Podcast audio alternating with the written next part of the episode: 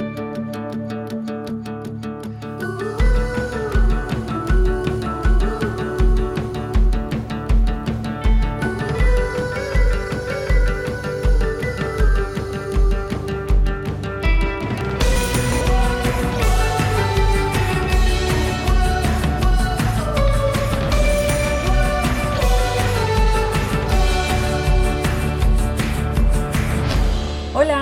Espero que esté súper bien. Muchas gracias por estar aquí para un episodio más de paréntesis. Yo soy Luz Salgado, soy la creadora de este espacio donde vengo a divagar y cuestionar todo lo relacionado con crecer y crear tu propio camino. Si esta es la primera vez que me escuchas, muchas gracias también por tomarte el tiempo de hacerlo. Por lo general vengo cada martes a este espacio no porque tenga todas las respuestas o busque imponer algo a las personas, sino porque soy bien preguntona y te vas a dar cuenta si sigues escuchando mis episodios. Me encanta venir a compartir lo que he encontrado a raíz de tener tantas preguntas y me viene súper bien divagar aquí porque soy una persona que de repente sobrepiensa las cosas, entonces esto también me ayuda como a, a liberar un poquito mi cabeza y también lo hago con la ligera intención de despertar un poco de curiosidad en ti para que quizás empieces a hacerte tus propias preguntas sobre tus experiencias y encuentres lo que te hace sentido a ti, que es lo más importante. El día de hoy voy a hablar sobre amor. Ya tengo algunos episodios sobre esto, he hablado de amor propio, el de pareja, he hecho uno dedicado también a todo lo que he aprendido hasta mis 27 años. He hablado de terminar relaciones también. Lo he tocado de maneras diferentes. Hoy lo quiero abordar también con otra perspectiva. Para esto te pongo la pregunta sobre la mesa. ¿Tú crees que el amor se trata de dejarlo fluir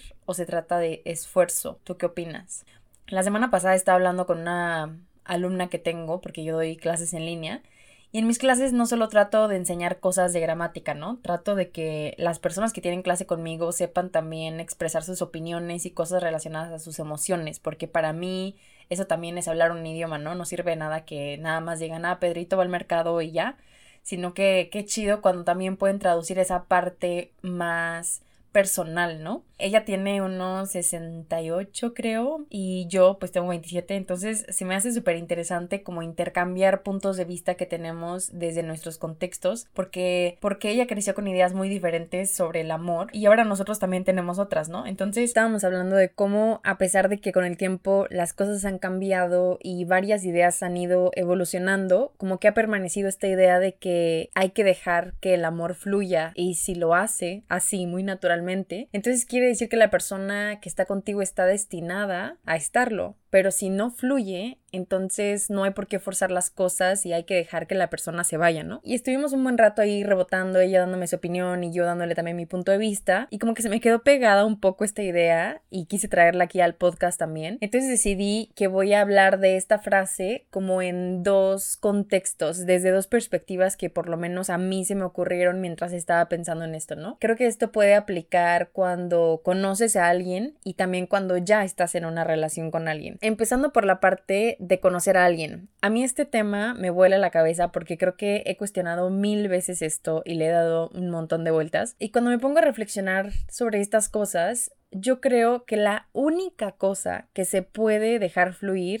y porque realmente no tienes ningún tipo de poder para controlarla es cuándo y cómo conectas con alguien. Y me refiero a que no podemos controlar el momento en el que alguien se cruce por tu camino y conectes con esa persona porque pasa de maneras tan absurdas e inesperadas y es súper raro, ¿no? O sea, pero creo que ahí está la magia de todo. Yo, por ejemplo, conocí a Renan, mi novio, en la universidad, cuando él se fue de intercambio. Yo estudiaba en el ITESO en Guadalajara y decidí ser voluntaria para un programa que tenían en la universidad de que si hablabas un idioma podía ser como acompañante o ayudante de algún extranjero cuando llegara para enseñarle cómo funcionaban algunas cosas, cómo eran las cosas en la ciudad, dónde podía conseguir tal cosa, etcétera, ¿no? Total que cuando te anotabas, tú tenías que poner todos los idiomas que hablabas y poner como alguna preferencia, ¿no? Ah, pues a mí me gustaría ayudarle a alguien de, no sé, de Corea o de Portugal o de lo que sea, ¿no? Y ya no, yo me anoté y Renan después me contó que él se inscribió los últimos días que había oportunidad en su universidad y yo no recuerdo haber puesto como alguna preferencia de persona, yo simplemente puse mi lista de idiomas y dije a mí la persona que me toque, ¿no? Y me asignaron a Renan. Entonces cuando le doy vueltas a esto, como que pienso qué oportunidades hay de que eso pase. Porque toda mi historia me llevó a ese momento. Yo no hubiera podido poner que hablaba portugués si no lo hubiera aprendido cuando me fui de intercambio a los 18 años. Y si yo no hubiera puesto que hablaba portugués, no me hubieran asignado a Renan. O sea, ese momento no hubiera existido. Y la otra es que Renan nunca había salido del país y tenía muchísimas ganas de aprender inglés. De hecho, o sea, se iba a ir a Estados Unidos y todo. Y me vuelan la cabeza estas pequeñas coincidencias porque de alguna u otra manera Renan terminó escogiendo México y no solamente México, Guadalajara, no solo Guadalajara, sino el ITESO. Y de todas las personas que se inscribieron a ese programa que también pudieron haber puesto portugués, caí yo. Y de verdad me encanta pensar en esas coincidencias chiquitas que crean historias enormes. Yo creo que por eso me encantó tanto DC SOS y por la lloradera, porque justo habla de estas coincidencias que surgen en nuestras vidas y la serie explora esas historias a raíz de eso, ¿no? Y ya no, después Renan y yo nos empezamos a hablar y todo, pero siento que desde el principio como que hubo una conexión diferente. O sea, no digo que desde el primer momento fue de que, ¡Ah! amor a primera vista, te amo ya. No, no, no fue así, pero yo creo que muchas veces este tipo de conexiones pasan como si alguien plantara una semillita ahí y simplemente esperara que diera frutos. Y pues obvio cuando plantas la semilla no es cuando crece la planta en sí, ¿no? Yo creo que no nos damos cuenta cuando las semillitas de la conexión se plantan. Simplemente es algo que sientes pero que no puedes explicar y, y ya, ¿no? Vas, vas con el flow. Y creo que esto también pasa con algunas amistades con quienes haces clic desde el principio o incluso con tu familia, ¿no? O sea, en las maneras en las que te has llevado a lo largo de tu vida con tu papá, con tus hermanos, con tu mamá. Hay conexiones diferentes. Yo creo que este tipo de cosas no se pueden controlar, solo pasan, solo fluyen. E incluso he llegado a pensar que sí están escritas. Creo que de alguna manera sí estamos destinados a conocer a ciertas personas que van a marcar nuestros caminos de forma diferente. Y creo que estas personas que marcan nuestro camino son nuestras almas gemelas. Yo pienso que las almas gemelas pueden ser varias, no solamente a manera romántica como lo hemos escuchado allá afuera, de que tu alma gemela es esa persona que amas y con quien vas a estar toda la vida. Yo creo que no. Yo creo que un alma gemela puede ser alguno de tus papás, puede ser alguno de tus primos, tus mejores amigos, puede ser tu pareja también, pero no necesariamente. Y también creo que las almas gemelas no están destinadas a quedarse contigo para siempre. Creo que a veces simplemente son acompañantes durante algún periodo de tu vida, pero no quiere decir que se tienen que quedar para siempre. Creo yo que se llaman almas gemelas por las enseñanzas que están destinados a traernos para marcar nuestros caminos. Pero bueno, ese es tema de otro episodio. El punto es que en este asunto de conocer a alguien y conectar de manera diferente, creo que es una cosa que se tiene que dejar fluir, es algo que no se puede forzar. Y lo digo porque hoy en día siento que hay muchas personas solteras que sienten esta presión social por conocer a alguien y tener una relación estable y todo. Y lo entiendo porque las relaciones están muy romantizadas también, como que parece que todo es muy fácil, parece que todo jala súper bien, que todo funciona de la manera en la que todo el mundo espera y que el amor es de película y todas estas cosas. Pero cuando alguien me pide opinión sobre esto, más que darles una opinión me gusta como regalarles preguntas, como siempre. Y las preguntas son las siguientes. ¿Te agrada lo que conoces de ti hoy, si no te agrada, qué es lo que te está costando trabajo aceptar de ti. ¿Cómo lidias hoy en día con tu imperfección? O sea, con tus fallas, con tus errores, con esta parte más humana de ti. ¿La evitas? ¿Quieres taparla con perfección? ¿Quieres taparla con productividad? ¿Quieres taparla forzando conocer a otras personas para que no tengas que lidiar contigo? ¿Cómo lidias? Y comparto esas preguntas porque creo que son las que nos pueden ayudar a enfocar nuestra atención en el presente, en lo que somos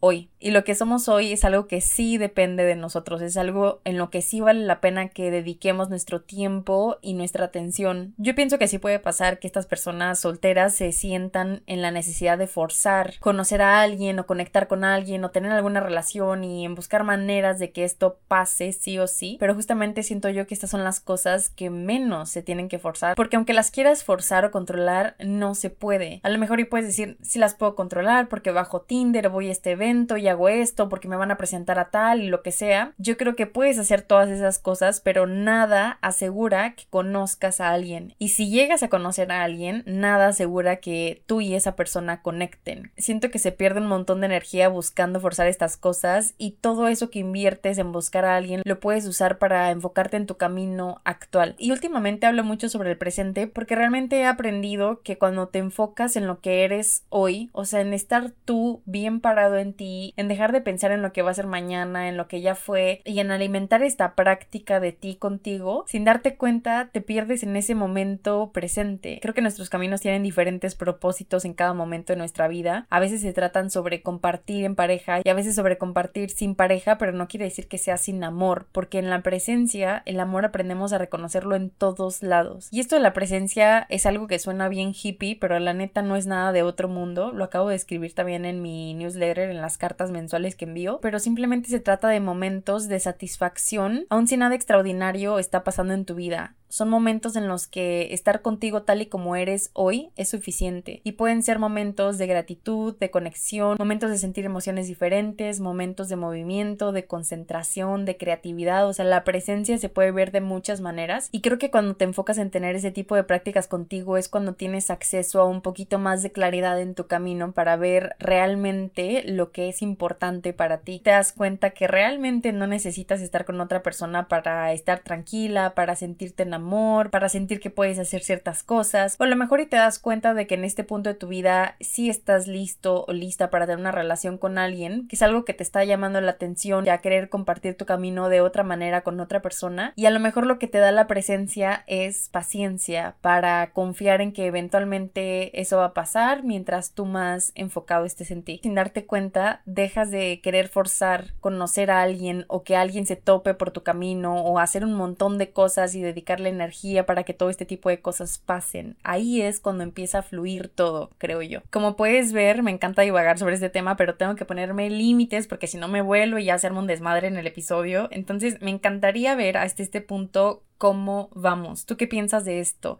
¿Crees que se pueden controlar estas cosas de conocer a alguien o se trata de dejarlo fluir? ¿Qué le dirías tú a alguien para no frustrarse tanto por no conocer a alguien todavía? Me gustaría muchísimo que me compartieras tu respuesta en Instagram. Voy a dejar una cajita para que me escribas y si escuchas este episodio después, mándame tu opinión por DM porque me encanta leerlos. Y bueno, ahora en la parte de ya tener una relación, ¿cómo veo esto, no? Se trata también de dejar fluir o no. Primero para ponerte un poquito en contexto porque pues ya sabes que siempre les pongo un poquito de mi cosecha. Yo antes de mi relación actual tuve algunos noviecillos por ahí, era muy noviera la neta, y hoy entiendo por qué lo he sido, porque me movía mucho la idea de encontrar a mí para siempre, a la persona que me llenara y completara y todo, ¿no? Yo entraba a mis relaciones con un montón de expectativas y hoy en día veo mi historia como de manera más objetiva y me doy cuenta de todas las veces que yo tomaba la silla del juez y juzgaba a mis parejas cuando no cumplían con lo que yo esperaba de ellos. Y por supuesto que todo esto causaba un chingo de conflictos porque cuando alguien espera tantas cosas de ti parece que nada de lo que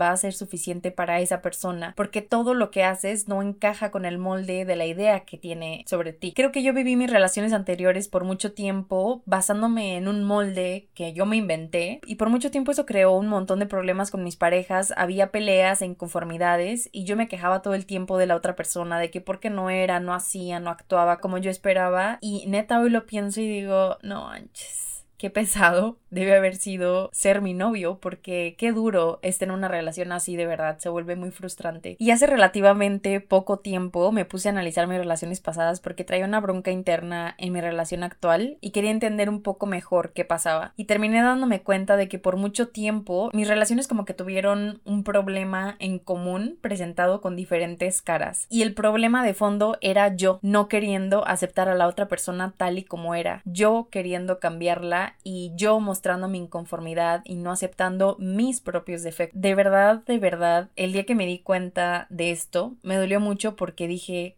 cuántas relaciones bonitas he echado a perder porque yo no fui capaz de bajar la guardia y dejar a la otra persona ser como quería ser sin tratar de moldearla a mi beneficio y por no ser capaz de decir, oye, ¿sabes qué? Yo también tengo fallas y no pasa nada, podemos compartir el camino igual mientras desciframos cómo vamos a encajar nuestras diferencias si es que los dos queremos, ¿no? Y en este punto de mi vida eso es algo que ya veo muy clarito, no digo que ya lo hago perfectamente porque la sigo regando duro de repente en mi relación pero es algo que ya soy capaz de ver y que trato de navegar de manera diferente, porque si es bien duro cuando estás haciendo eso y no eres capaz de verlo. Y siento que cuando te das cuenta de este tipo de errores tuyos, porque son errores y no pasa nada, se vuelve muy fácil juzgarte y cargarte la mano y no ser compasiva contigo. Es muy fácil juzgarte con los ojos del presente viendo hacia atrás. A mí me cuesta mucho no hacer esto. A veces me quedo estancada en ese sentimiento de culpa por haber lastimado a alguien, por no haber sido mejor. Y en esto me ha ayudado mucho la escritura porque es en el papel donde me digo mis mayores verdades y donde me digo, hey, espérate, o sea, ¿por qué te vas a echar la culpa por algo que en ese momento no sabías? O sea, no había manera alguna de que yo supiera lo que sé hoy porque no tenía la misma información, porque no tenía el mismo contexto que tengo hoy. O sea, todo es diferente. Por supuesto que duele que no hayan funcionado ciertas relaciones que en algún momento creíste que iban a ser tus para siempre. Y duele mucho soltar esos planes que tenías, pero lo que hay de fondo, creo yo, es que nos cuesta mucho más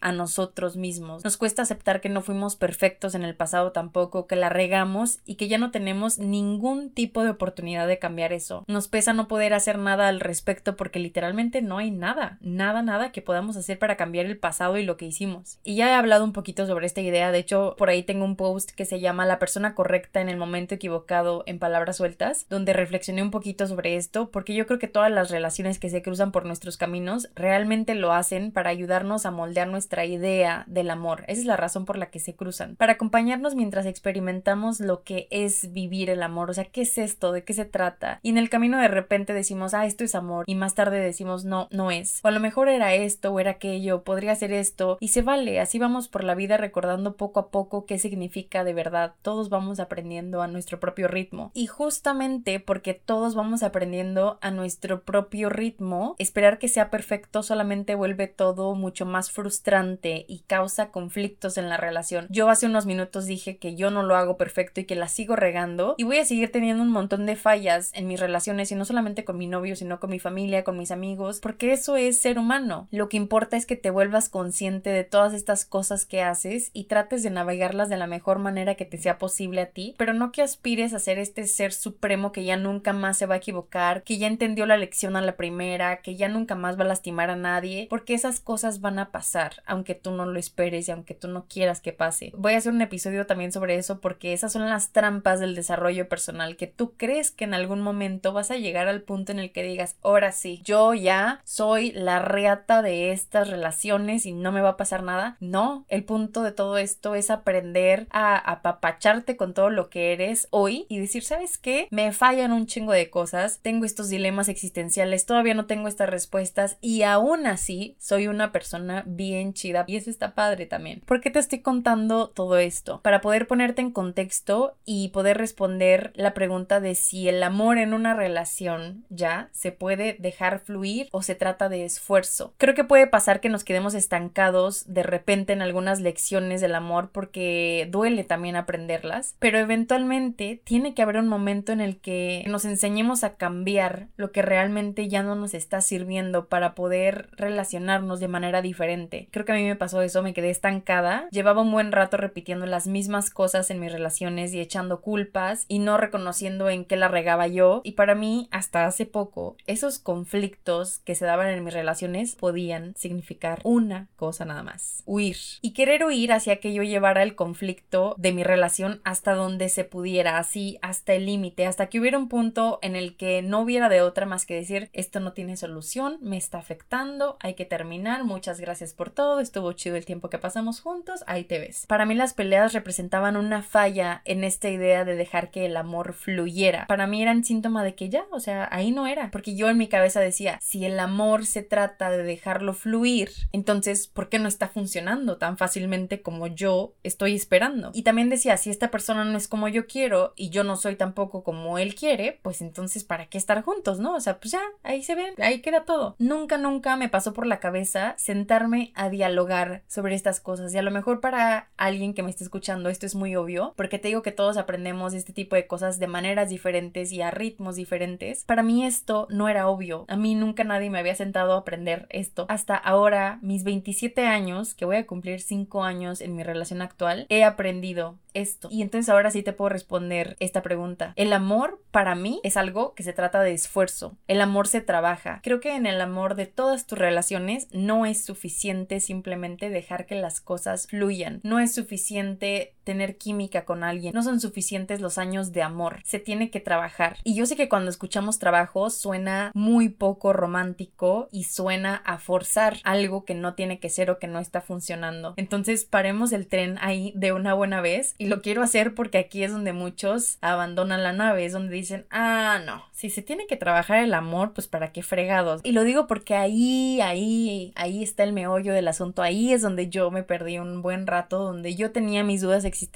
porque a veces con las turbulencias de las relaciones y las peleas, las cosas empiezan a doler y no duelen poquito, duelen un chingo. Y me gusta hablar de esto porque te digo que las relaciones están muy romantizadas, como si fuera todo como, te amo, sí, yo también, todos juntos para siempre. No, no, no, no, no. En medio hay cosas importantes que tienen que trabajar. Y te lo digo porque hace unos meses yo me sentía sola en esta nave de imperfecciones en la relación. Yo dije, verde, güey. O sea, todos, todos parecen estar llevando a toda madre su relación y yo estoy fracasando durísimo y no me hallo. O sea, no sé con quién hablar de este tipo de cosas. Entonces, si estás teniendo broncas en tu relación, hermana, hermano, no estás solo, no estás sola, es normal que haya broncas. Hoy te puedo decir que qué bueno que hay broncas cuando tienes disposición para lidiar con ellas de manera saludable. Las peleas en una relación duelen porque se rompen ideas, porque se dicen cosas que lastiman, porque cambian muchas cosas y es cuando te das cuenta de que solo decir que quieres estar con alguien no es suficiente y eso duele también. Yo me atoraba en esa parte porque constantemente llegaban a mi, a mi cabeza algunas preguntas existenciales como ¿cómo saber cuándo dejar una relación y cuándo seguirla? ¿Cómo sé si este dolor que siento cuando peleo es un dolor que me está mostrando por dónde ser más compasiva conmigo, por dónde tengo que aprender para sanar algunas cositas, o por dónde hay alguna lección para mí, o si se trata de un dolor malo del que tengo que huir. Es una señora pregunta que yo decía, verde, o sea, ¿dónde encuentro la respuesta de esto? Y en esta parte, por ejemplo, creo que es muy normal que la gente te diga, a partir del momento en el que dudas, tú ya no quieres estar con esta persona. Y no me encanta este consejo porque creo que te puede causar cierta confusión,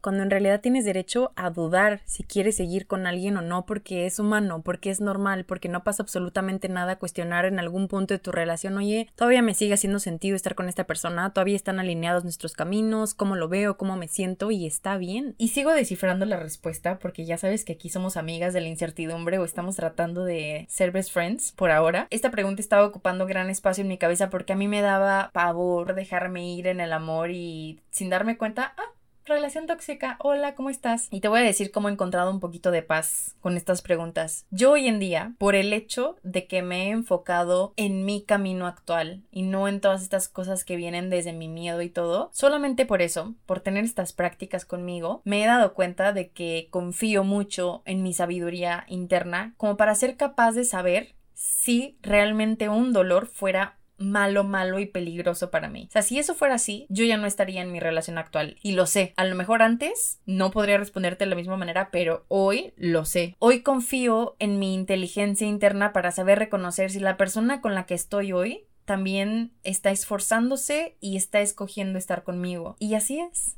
En verdad así es. Me dije muchas veces, a ver, si alguien más estuviera en mi lugar, ¿yo qué le diría a esta persona? Y le diría primero que le dé calma, que se baje de su tren del pánico y que la primera cosa que tiene que observar es si su integridad está siendo ignorada o quebrada si su historia e ideas están siendo respetadas y si no está corriendo ningún tipo de peligro físico o mental. Esas tres cosas le pediría que observara. Si sí tienes evidencia de que alguna de estas cosas está siendo violentada, quebrada, ignorada, entonces yo creo que esas cosas no tienen ventana de oportunidad para decir, ay, ¿será que aguanto un poquito más? No, yo creo que eso es un no definitivo y decir, ¿sabes qué? Ahí te ves, muchas gracias por todo, pero hasta aquí. Y obviamente todo este rollo de la mano de terapia, ¿no? No estoy diciendo que esto sea fácil, o sea, estos son descubrimientos míos, pero hoy sí quise hacer como este espacio para por lo menos darte una pequeña guía porque cuando estás pasando por esto parece que se te cierra el mundo y de repente no tienes acceso a tener terapia y todo, pero por lo menos tener una guía, o sea, que alguien te diga, hey, mira, esto, como que dices, ah, ok, me estoy paniqueando o realmente sí están pasando estas cosas y te ayuda a reconocer algunas, ¿no? Pero si te das cuenta de que no tienes evidencia de nada de esto y que nada más te estás mal viajando, entonces te diría bienvenido, bienvenida, bienvenide al tren del mame. No, no es cierto. Al tren de las relaciones adultas. Y ni siquiera digo maduras, ¿eh? Al tren de las relaciones adultas. A la realidad de compartir el camino con otra persona y descifrar cómo chingados es. Yo me di cuenta de que estas dudas existenciales se trataban de puro miedo, solo miedo, miedo a conectar más, a ceder, a echar raíz en una relación y a superar el tiempo que había estado con alguien alguna vez en mi vida. Y por eso responderme en tercera persona me vino tan bien. Creo que responderte en tercera persona te ayuda a que te alejes un poquito de tu situación y que digas, a ver, si esta fuera fulana la que me está preguntando, ¿qué le diría? Y a veces así tienes tu respuesta. Entonces yo así me di cuenta que tenía miedo, porque no estaba acostumbrada a quedarme, porque lo que había hecho en todas mis relaciones pasadas era correr cuando las cosas se ponían difíciles o cuando no salían como yo quería. Y en esta relación actual he aprendido a quedarme, a encarar la dificultad, a aprender a estar un rato en la incomodidad para ver qué necesito que no he visto antes. Si yo decidí quedarme en esta relación fue por estas preguntas que yo me hice, porque dije, a ver, a ver, a ver, a ver, no estoy sufriendo un daño real, o sea, peligroso para mí. Se siente, o sea, mi, mi cuerpo y mi cabeza lo sienten así porque nunca he estado aquí, pero no estoy. Simplemente se trataba de miedo a conectar un poquito, a pasar por esta brecha medio turbulenta de, de aprender una lección que más tarde, o sea, que ya pasándola me iba a llevar a conectar de otra manera diferente y mejor con mi novio. Eso es lo que he aprendido estos últimos meses. Quedarme a esforzarme, quedarme a trabajar el amor. Porque de por sí crecer por tu cuenta y crear tu propio camino es difícil. Y encima de todo, decidir hacerlo con alguien más y respetar ese camino de la otra persona, todo esto no es fácil. De ahí viene el esfuerzo. Yo creo que la vida hace su chamba de llevarnos a conocer a alguien a través de estas pequeñas coincidencias de las que te hablaba hace rato. Y nosotros hacemos la nuestra al escoger conscientemente si queremos estar en una relación con alguien. Un paso lo da la vida y otro paso lo damos nosotros. Y creo que aplica para todas las relaciones. De hecho, voy a hacer un episodio enfocándome en las otras relaciones también, pero por ahora estamos en las de pareja, porque si no, este episodio duraría 300 horas. Pero como te digo, esto de escoger todos los días estar en una relación con alguien no es fácil siempre porque implica que te deshagas de tus expectativas, que aceptes que estás con una persona que tiene su propia historia, sus propias ideas, sus propias metas y forma de Es aceptar que estás con una persona cambiante, que tiene necesidades distintas a las tuyas y que por eso es necesario que respetes por más que te cueste, por más que te gustaría que esta persona sea de muchas otras maneras. El esfuerzo en el amor, en las relaciones, viene de poner en práctica todo lo que dices saber. No por tener un entendimiento sobre algo las cosas cambian por sí solas. Y muchos dicen que en el amor las cosas deben nacer y ser naturales y todo. Yo creo que lo natural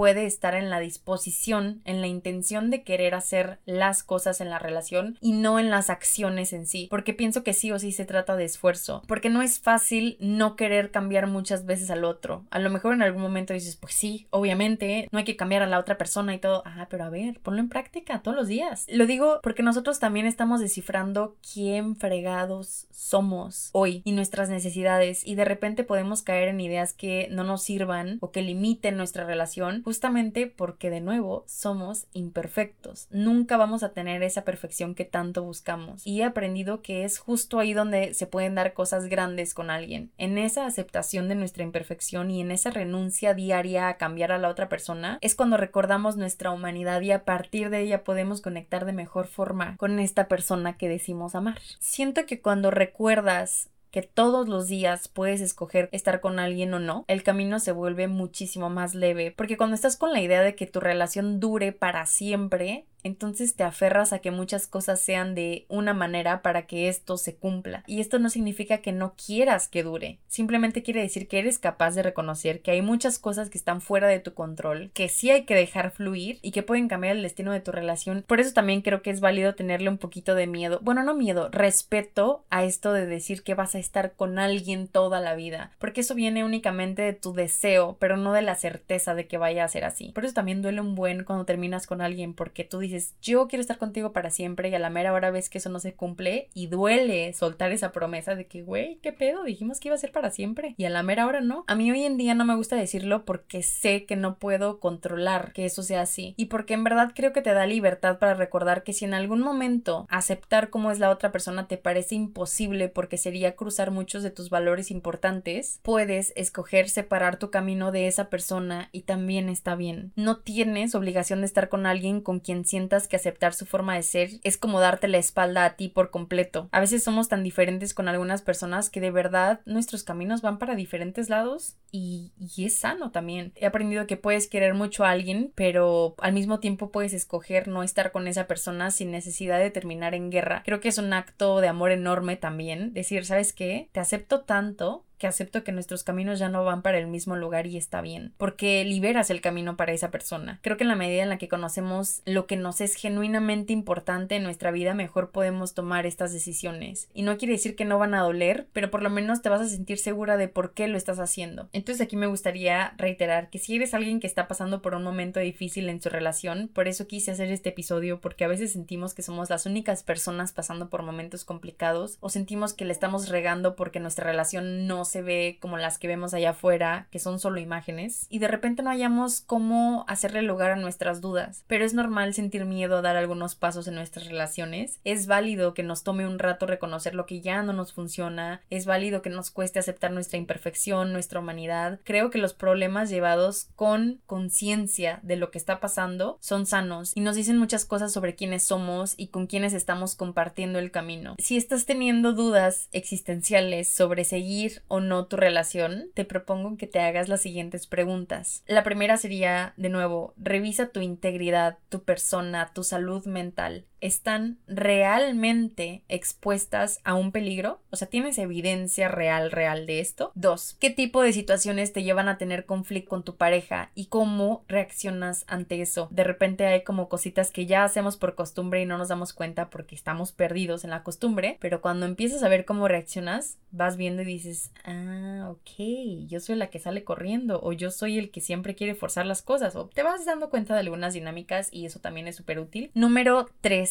¿de qué tienes miedo cuando los problemas piden un cambio en ti? ¿A qué le temes de verdad? Muchas veces lo que hay de fondo en una pelea entre dos personas es un cambio que está queriendo nacer y a veces es un cambio que tiene que venir de la otra persona o de ti o de la relación o de la dinámica en sí y vale la pena echarle también un ojo a esas cosas porque las relaciones siempre tienen que evolucionar y cambiar con el tiempo y, y se vale, ¿no? Número 4. ¿Puedes reconocer que tu pareja está haciendo un esfuerzo en la relación? Ojo, no que esté cumpliendo tus expectativas porque somos canijos y a veces cuando está cumpliendo con las expectativas ahí sí digo, uh, se está esforzando un chingo cuando no encaja con mis expectativas, entonces digo, mm, pues no sé, la neta no me parece que lo está haciendo.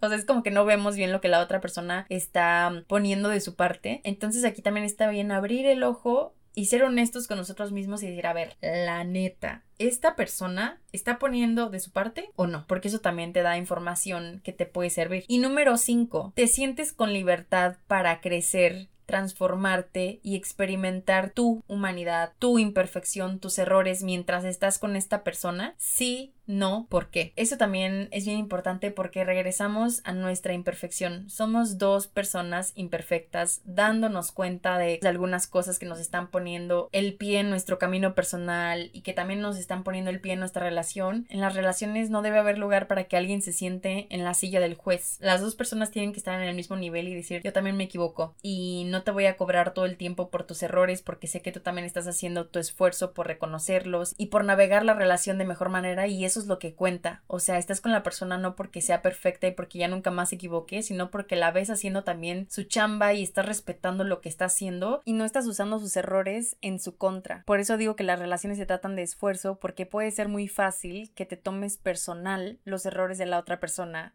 y es pura chamba diaria. Y también creo que se trata de disposición, de si todavía estás dispuesto o dispuesta a seguir esforzándote para que la relación funcione porque es algo que tú sigues escogiendo todos los días. Creo que también se vale que digas, sabes que ya no tengo ganas, o sea, en este punto de mi vida me está costando enfocarme en la relación y también enfocarme en mí, o sea, es algo que no estoy dispuesta a hacer en este momento, quiero poner toda mi energía y toda mi atención en mí. Y creo que se vale también decirle a la otra persona, oye, sabes que en este momento de mi vida no, no le puedo echar las mismas ganas que tú le estás echando a la relación y por eso creo que yo no puedo seguirla. Y está bien, son conversaciones que de repente hay que tener y porque también cansa. Creo que muchas relaciones se terminan también por cansancio, por decir, ¿sabes qué? Yo ya no estaba dispuesto a poner mi esfuerzo en la relación porque ya me estaba haciendo mal mentalmente y decidí pararla. En el momento duelen muchas cosas y puede haber hasta malentendidos y todo, pero creo que mientras tú le seas fiel a la razón por la cual haces las cosas y que siempre estés seguro de que no lo estás haciendo para afectar a la otra persona, creo que es totalmente entendible. En este tipo de cosas yo la verdad no recomiendo pedir consejos a los demás porque siempre te van a dar su punto desde su contexto y desde sus propias experiencias con el amor. Y a veces eso te puede acabar confundiendo y sale peor la situación. Entonces creo que si tienes oportunidad de verlo en terapia, está chido y vale la pena. Y que si no, tengas paciencia para lidiar con la situación a tu manera, a tu ritmo, que trates de descubrir tus razones, tus miedos, tus intenciones a través de la escritura o a través de algo que te las muestre. Creo entonces que estas preguntas pueden ser una guía para ti te sientas un rato con ellas a explorarlas. Acuérdate que no necesitas respuestas inmediatas, solo necesitas paciencia, paciencia para estar un rato en la incertidumbre y ver qué puedes aprender de eso. Así que con esta conversación medio heavy, y estas preguntas también me gustaría dejarte. Gracias por escuchar mi divague de hoy hasta aquí. Si te animas a responder mis stories o a enviarme tus reflexiones por DM, me va a encantar leerte. Y acuérdate que te puedes suscribir a mis cartas para recibirlas mensualmente. Acabo de mandar una el día de ayer. Ahí comparto mis reflexiones también, pero de manera escrita. Y comparto algunas recomendaciones sobre perfiles de Instagram, playlist, dinámicas, libros, cualquier cosa que me llame la atención y que crea que puede ser útil para la sociedad. Así que espero que también me acompañes por ahí. Próximamente también voy a empezar a dar talleres en línea que me tiene súper emocionada. Después te daré ya más información. Pero todo va con la misma línea de preguntar, preguntar y preguntar. Te espero el próximo martes para un nuevo episodio de paréntesis. Te mando un abrazote. Adiós.